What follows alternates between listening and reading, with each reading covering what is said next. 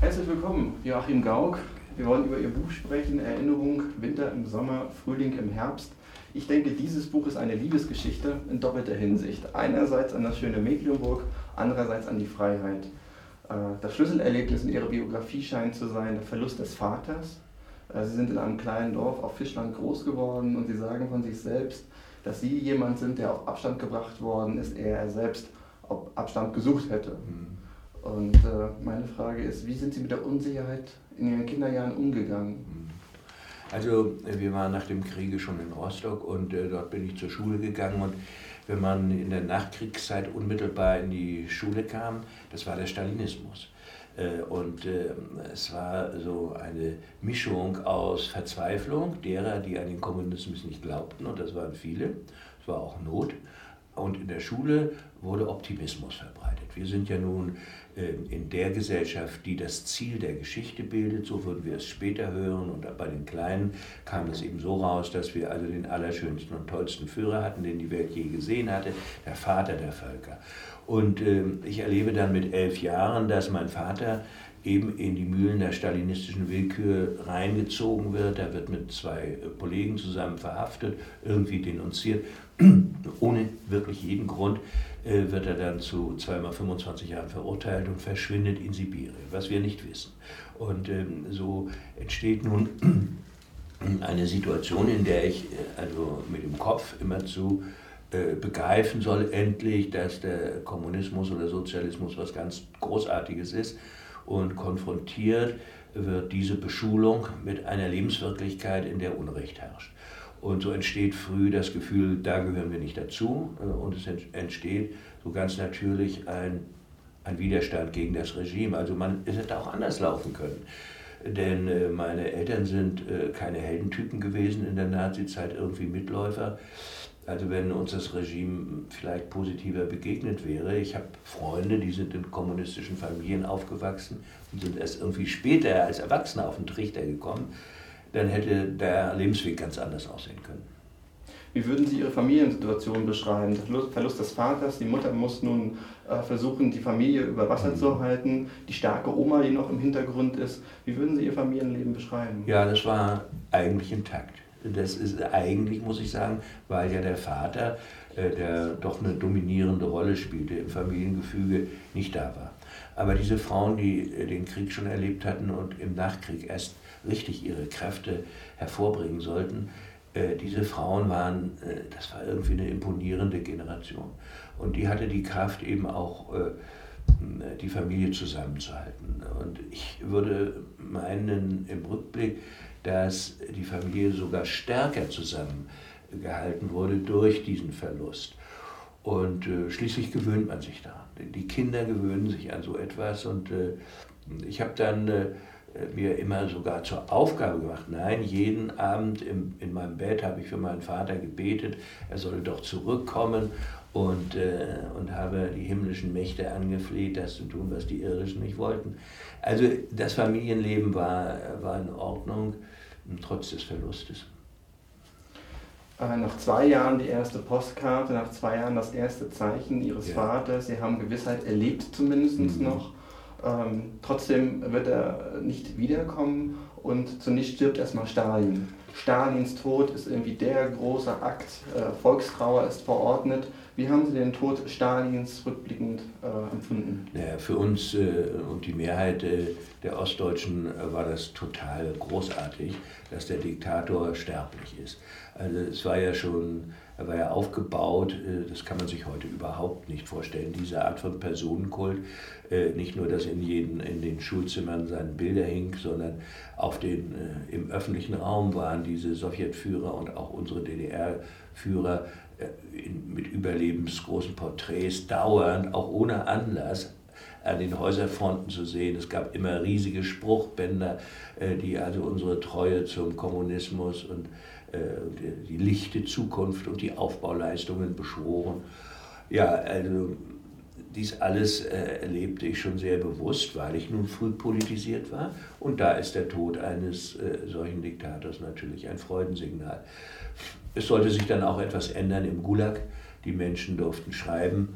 Äh, so erfahren wir dann zum ersten Mal, dass er lebt. Und äh, dann konnte man auch stärker hoffen, dass er zurückkommen würde, wenn er es überlebt. Und das ist dann ja später auch eingetreten. Für mich war es eben tröstlich, dass, dass auch Diktatoren sterblich sind. Und eben jene Treue zum Sozialismus sollte erzogen werden. Aber Sie hatten sich schon resistent gemacht. Ihre Familie war ein Schild dagegen. 1955 machen Sie eine große Demokratieerfahrung. Sie fahren mit Ihrem Cousin nach Saarbrücken, beziehungsweise erst nach Paris und kommen nach Saarbrücken und sind äh, anwesend bei einer Wahlkampfveranstaltung zur Volksabstimmung im Saarland. Autonome Region mit wirtschaftlichem Anschluss an Frankreich oder die Eingliederung in die Bundesrepublik. Ähm, wie berauscht von diesem Erlebnis waren Sie, Demokratie als Jugendlicher zu erfahren? Ja, ich hatte einen ganz unbekannten Mann als Gastgeber, äh, der einfach einen Ferienbub aus der Ostzone haben wollte, wie er sagte, ein Tierarzt. Und der hat mich ganz bewusst nicht nur zu einer, sondern mindestens zu drei, vielleicht sogar mehr Veranstaltungen gebracht um äh, dort zu erleben, wie die unterschiedlichen Gruppierungen, also die Konservativen, die Sozialdemokraten, die Freidemokraten, äh, die Bevölkerung äh, versuchten dazu zu bewegen, erstens abstimmen zu gehen, was bei den Saarländern sowieso klar war, die wollten wählen. Und ähm, dann, dass es wieder nach Deutschland gehen müsse, trotz der finsteren Kriegsgeschichten. Aber hm, die Saarländer hatten sich in ihrer Geschichte ja schon einmal für Deutschland entschieden und äh, Frankreich, das muss man unserem Nachbarland lassen, hatte auch die Größe, die Saarländer entscheiden zu lassen. Ja, die Sowjetunion hatte diese Größe nicht, die Schlesier und Ostpreußen entscheiden zu lassen, wo sie hin wollten, sondern die wurden vertrieben.